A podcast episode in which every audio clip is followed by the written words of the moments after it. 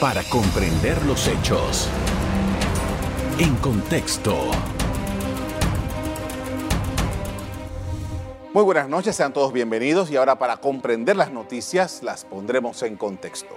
Panamá es el país de América Latina que menos invierte en salud según la encuesta Panamá Cuéntame, un proyecto de la Cámara de Comercio, Industria y Agricultura de Panamá. La baja inversión en sectores estratégicos como la educación, la salud, seguridad y el incremento de la percepción de la corrupción y la falta de transparencia impactan de manera negativa la calidad de vida de los panameños y la competitividad del país. ¿A qué se debe esta situación? ¿En qué se invierten los recursos del Estado? Esta y otras respuestas en la siguiente entrevista. Para ello tenemos a José Ramón Icaza, expresidente de la Cámara de Comercio, Industria y Agricultura de Panamá, con quien vamos a conversar sobre las revelaciones que tiene este estudio. Buenas noches. Buenas noches, Carlos, y buenas noches a todos los televidentes. Informe de calidad de vida. Y uno de los elementos que sale de, en este informe de calidad de vida es que, a pesar de todo el esfuerzo que se ha venido haciendo, Panamá sigue por debajo en su Producto Interno Bruto de 2019. Un año que, dicho sea de paso, para el común de, la economía panameña fue un año malo. ¿Cuál es la condición? ¿Qué es lo que revela este informe? Mira, Panamá Cuéntame es un observatorio que mide la calidad de vida del ciudadano, entendiendo que la calidad de vida es un concepto abstracto, multidimensional, que debe analizarse por esferas. Nosotros, en Panamá Cuéntame, analizamos el bienestar social desde la esfera del activo del ciudadano, el cual es empleo, salud, educación, seguridad. Adicional a eso, el segundo, la segunda esfera que tiene que ver con el entorno o hábitat de ese ciudadano, que es la movilidad, el transporte, la vivienda, el medio ambiente. La tercera esfera tiene que ver con el tema de finanzas y gestión pública y la cuarta esfera tiene que ver con el entorno empresarial y la competitividad. En este segundo informe de Panamá Cuéntame, hemos medido la tercera eh, esfera, finanzas y gestión pública, y la cuarta esfera, que tiene que ver con el entorno empresarial y la competitividad. Y vamos a estar profundizando en, este, en esta entrevista en los hallazgos que hemos encontrado desde la dimensión objetiva, que son los datos oficiales nacionales e internacionales, pero también desde una dimensión subjetiva, que tiene que ver con encuestas de percepción ciudadana. ¿Cuál es, eh, a su juicio, el mayor hallazgo que, se, se da o que se produce con este informe? Mira, en, eh, Panamá Cuéntame, uno de los hallazgos principales que nosotros hemos eh, visibilizado en este informe es precisamente el que comentabas al principio de tu programa. Panamá, en efecto, es el país que menos invierte en salud en función de su Producto Interno Bruto en América Latina. Invertimos el 5% cuando hay países que invierten en promedio entre un 6 a un 8%. De igual forma, también hemos visto de que Panamá en materia educativa y en inversión pública en educación también se encuentra algo rezagado con la región si lo comparamos con países como Costa Rica y Chile. Panamá en este momento está invirtiendo entre el 3 al 4%, cuando países como Costa Rica y Chile están invirtiendo entre el 5 al 6%. Y eso lo podemos ver también traducido en el resultado de las pruebas de rendimiento académico como PISA, ERCE, TERCE, donde Panamá ubica, se ubica entre las eh, peores posiciones eh, en América Latina y el mundo de los países que fueron sometidos a este examen. Ahora, viendo eh, la parte subjetiva, que usted decía que era la segunda parte, un país que invierte poco en salud, como es el caso, en comparativamente, entonces por eso es que tuvimos las consecuencias que tuvimos con el tema de la pandemia. Indudablemente, en la dimensión subjetiva y cuando hicimos las encuestas de percepción ciudadana, el panameño indicó de que los principales problemas que tiene en este momento el ciudadano, el panameño, tienen que ver con el tema del nivel de desempleo, que lo abordamos en la dimensión objetiva y subjetiva también, el tema de salud, el tema de educación. En el caso del tema de salud, indudablemente, cuando llegó la pandemia, Panamá no se encontraba preparado para poder hacer frente a esta situación muy compleja que no solamente impactó a Panamá, sino a todo el mundo como es ampliamente conocido. Y eso podría explicarse el por qué Panamá estuvo tanto tiempo cerrado tratando de controlar la velocidad de contagio eh, cuando estaba azotando el virus en su primera y segunda ola. Ahora, eh, en esta evaluación, ¿qué elementos eh, se hacen, qué elementos se toman en consideración para plantearlo, plasmarlo en este informe? Mira, nosotros, como bien comenté, esto lo analizamos por esferas. Las esferas se analizan desde una, un eje transversal que tiene que ver con el tema demográfico, pero también otro eje transversal que tiene que ver con el tema de pobreza y desigualdad. Pero adicional a eso, como bien comenté, nos apalancamos de los datos oficiales para poder hacer un análisis objetivo de los principales indicadores. En este informe nosotros estamos analizando 14 indicadores de las dos esferas que te mencioné y el análisis subjetivo que tiene con el, con el tema de la percepción ciudadana. En el caso de lo que tiene que ver con finanzas públicas y gestión pública, analizamos el uso de los fondos públicos desde la perspectiva del gasto corriente, el ahorro corriente y lo que es la inversión pública, en donde nosotros hemos, eh, y claramente esto es una información bastante conocida, donde queda identificado de que el gasto corriente sigue en aumento, lo, cual está afectando lo que es el ahorro corriente. El ahorro corriente es importante porque es la capacidad que tienen los países para invertir en inversión, en inversión pública. Pero de igual forma también hemos encontrado de que el ingreso corriente ha llegado a un punto de cierta meseta donde no ha tenido un crecimiento con la mayor, con, perdón, con la misma aceleración o el mismo crecimiento que el gasto corriente y eso está generando una una brecha importante en lo que es el gasto corriente con el ingreso corriente. Y eso se traduce que el país tiene que, para poder mantener su plan de inversión, tiene que aumentar su endeudamiento.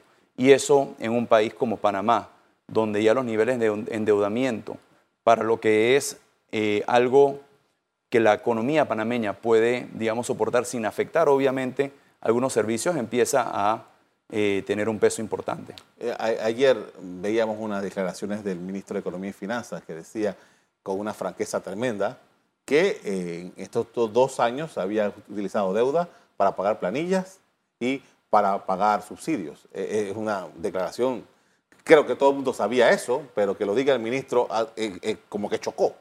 Sí, para que, para que pongamos esto en contexto, nosotros en los, en los mejores años de de, gasto, de una, un gasto corriente que tenemos controlado y un ingreso corriente en aumento, toda la planilla, todo el gasto corriente se pagaba con el ingreso corriente y adicional a eso, un porcentaje importante de la inversión pública se pagaba con el ahorro corriente. El ahorro corriente es la diferencia entre el ingreso corriente y el gasto corriente. Incluso nosotros llegamos a pagar, y así, así lo muestra en los gráficos del informe, el 100% de la inversión pública con ahorro corriente. Eso se dio obviamente antes del año 2009, eh, en el cual tuvimos cierto superávit incluso del presupuesto de la nación.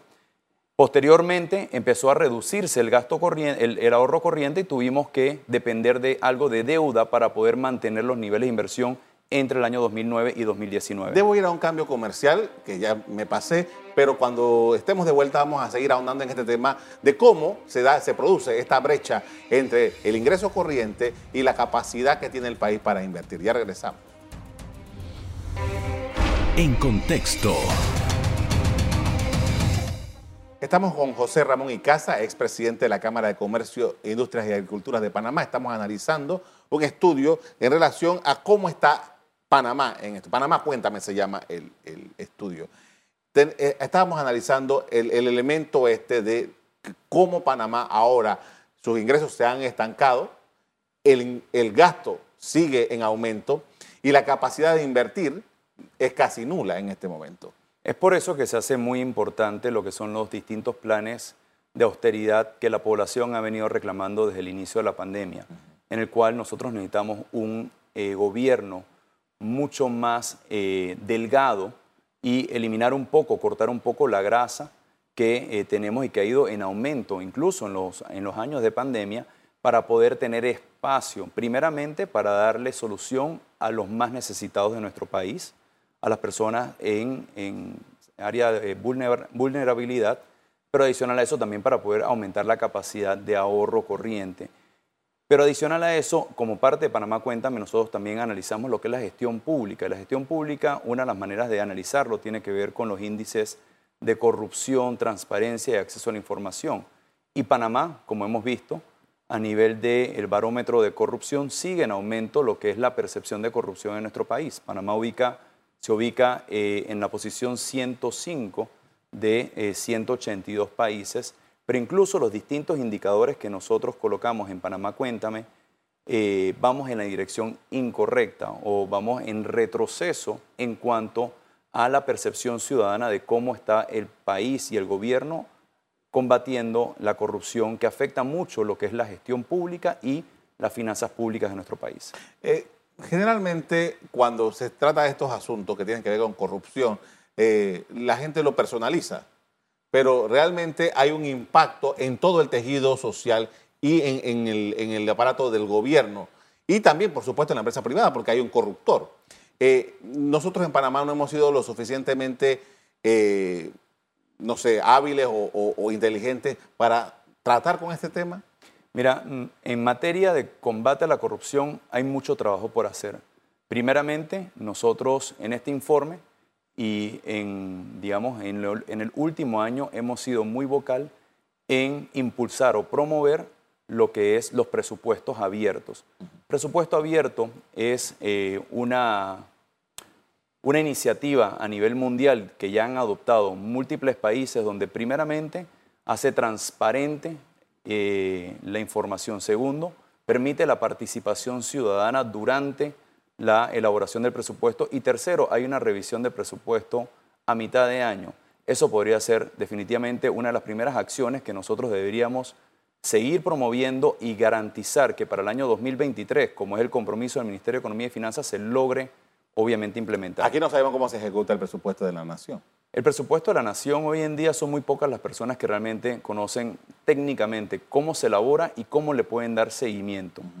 Y nosotros, desde la Cámara de Comercio, hace unos meses atrás, impulsamos obviamente la creación de un observatorio para, el, para todo lo que es la, la visualizar y poder analizar lo que es el uso de los fondos públicos, pero aún así es muy complejo debido a la forma como está estructurado el presupuesto. Segundo, también hay distintas leyes que están pendientes en la Asamblea para el combate a la corrupción. También se encuentra pendiente eh, a revisión por el veto parcial del presidente la ley de conflictos de interés.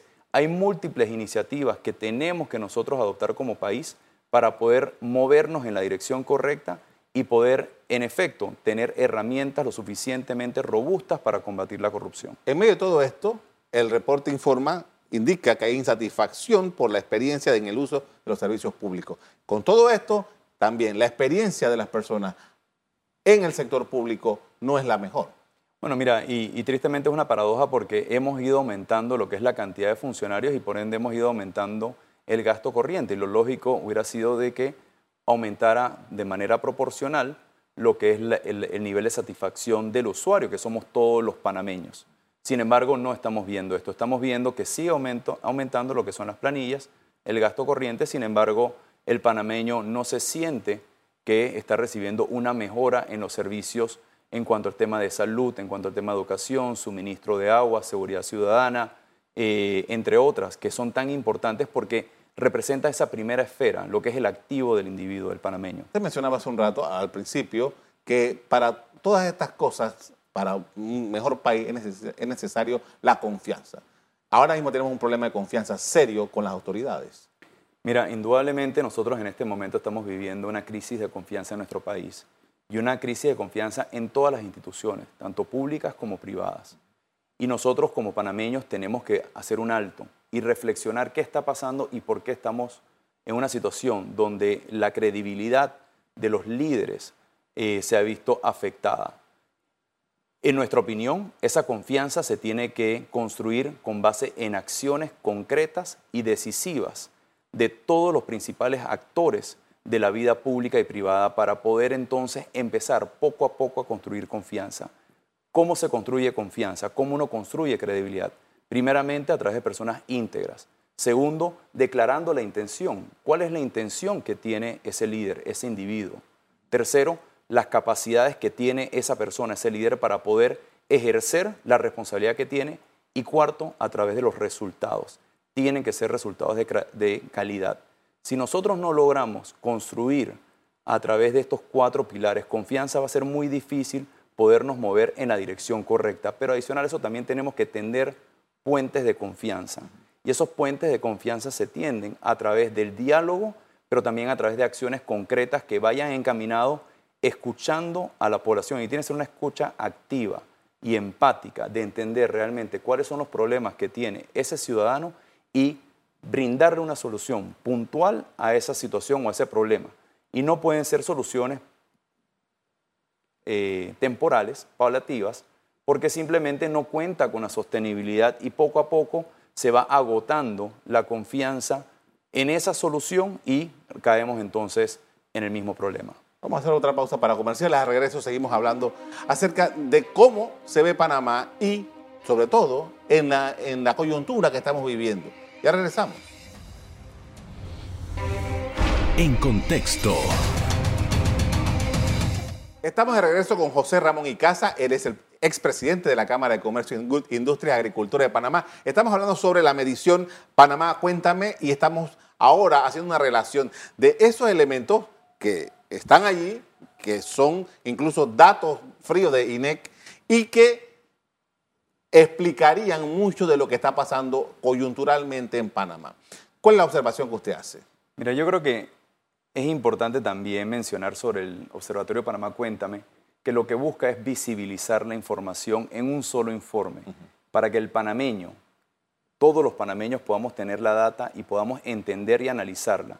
Panamá Cuéntame no busca darle una solución al gobierno, lo que busca es empoderar al, panameño con información. En, en la cuarta esfera que tiene que ver con el entorno empresarial y la competitividad, Panamá, como es ampliamente conocido, tuvo una de las grandes contracciones que ha tenido en su historia en el año 2020 y tuvo un efecto rebote en el año 2021 y se espera que el año 2022 mantenga la senda del crecimiento, sin embargo va a ser eh, afectado por la situación que estamos viviendo en este momento.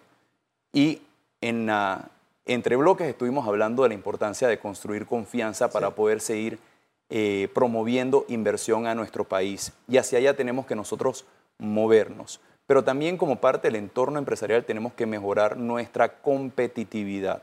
Panamá ha ido perdiendo competitividad en el tiempo y en la última medición que tenemos del año 2019 con respecto al anterior perdimos dos puntos en el ranking. De la posición 64 pasamos a la posición 66. De igual forma también tenemos que invertir muchísimo más en investigación y desarrollo. Solamente estamos invirtiendo 0.15% de nuestro Producto Interno Bruto y tenemos que aumentar la cantidad de investigadores, de científicos, que actualmente solamente tenemos 192 por cada 100.000 habitantes, un indicador muy por debajo de eh, la meta que tenemos nosotros como país. ¿Qué pasa? ¿Cómo afectan estos datos a lo que estamos viviendo hoy día? Mira, eh, primeramente en los pronósticos de crecimiento en el largo plazo. Nosotros tenemos que buscar nuevas industrias, nuevos sectores que realmente logren mantener un crecimiento económico sostenido en el tiempo. En ese sentido, nosotros hemos apuntado al sector turismo. Nos gusta mucho el sector turismo porque tiene la capacidad de poder democratizar el ingreso a nivel nacional en todas las regiones del país, pero también a nivel sectorial. Es de esos pocos sectores que tiene un impacto transversal. Nos gusta mucho también la, eh, la agroindustria y todo el derivado del sector agropecuario, porque también obviamente nosotros tenemos capacidad de poder seguir transformando esos productos y poder apalancarnos de nuestra plataforma logística para poder accesar a mayores mercados. Y por qué no el sector logístico. Nosotros en Panamá hemos hecho muy buen trabajo en lo que tiene que ver con el tema de transporte a través del aeropuerto, a través del canal de Panamá, a través de los puertos, carreteras y el ferrocarril en el eje transísmico.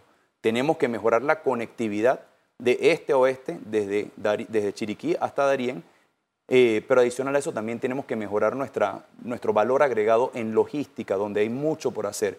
Estos tres sectores deben ser los sectores destinados a liderar lo que es el crecimiento económico sostenido y poder reducir el nivel de desempleo que tenemos en nuestro país, que en la última medición fue de 9.9%, sin embargo aumentó eh, la informalidad está en 48.3%, pero también un dato que no se habla mucho es que hay una contracción de antes de pandemia a la fecha de la población económicamente activa, que es del 6.6%, que uno podría hasta cierto punto inferir de que se debe sumar parte de eso al nivel de desempleo. Y es por eso que algunos economistas y algunos estudiosos hablan de que ese número no cuenta con una precisión. Así es, sí. he, escuchado la misma referencia. Y además hay, un elemento que nosotros estamos viendo ahora, las protestas que eh, estallaron en el interior.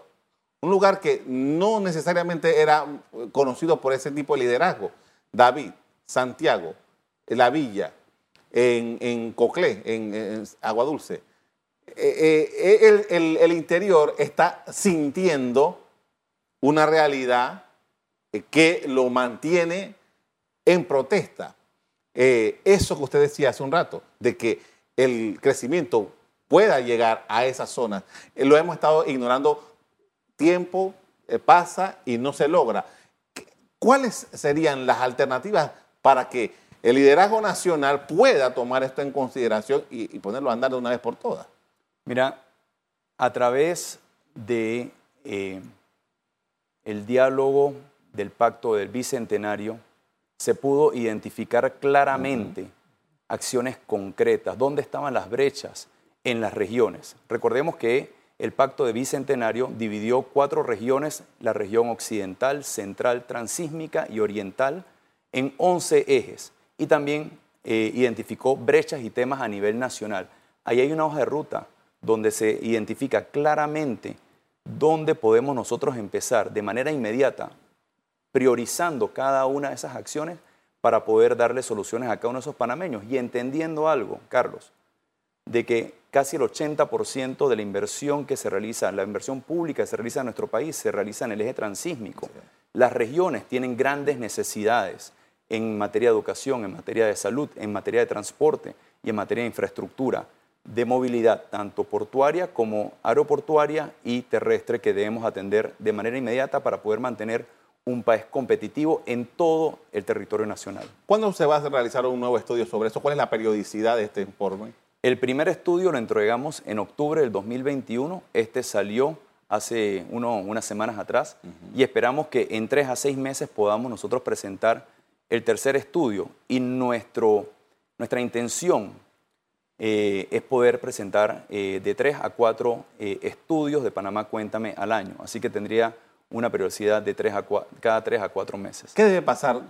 ¿Cuál es el impacto que ustedes quieren causar?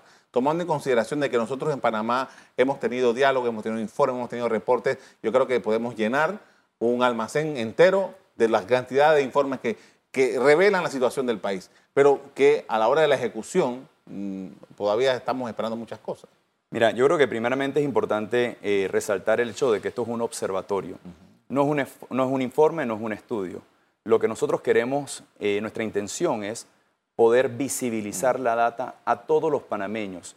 Y si bien esto es un informe de varias páginas, van a empezar a ver eh, en las redes sociales de Panamá Cuéntame, pero también en el transporte público, pequeñas filminas o cápsulas donde va a haber información muy puntual de indicadores para que el panameño pueda informarse y una sociedad informada se empodera y empieza entonces a exigir a sus gobernantes las soluciones que realmente necesita, alejándonos un poco de esa politiquería y empezar obviamente a proponer como nación políticas de Estado con visión a largo plazo. Eh, hablando de politiquería, estamos a la puerta de un año electoral.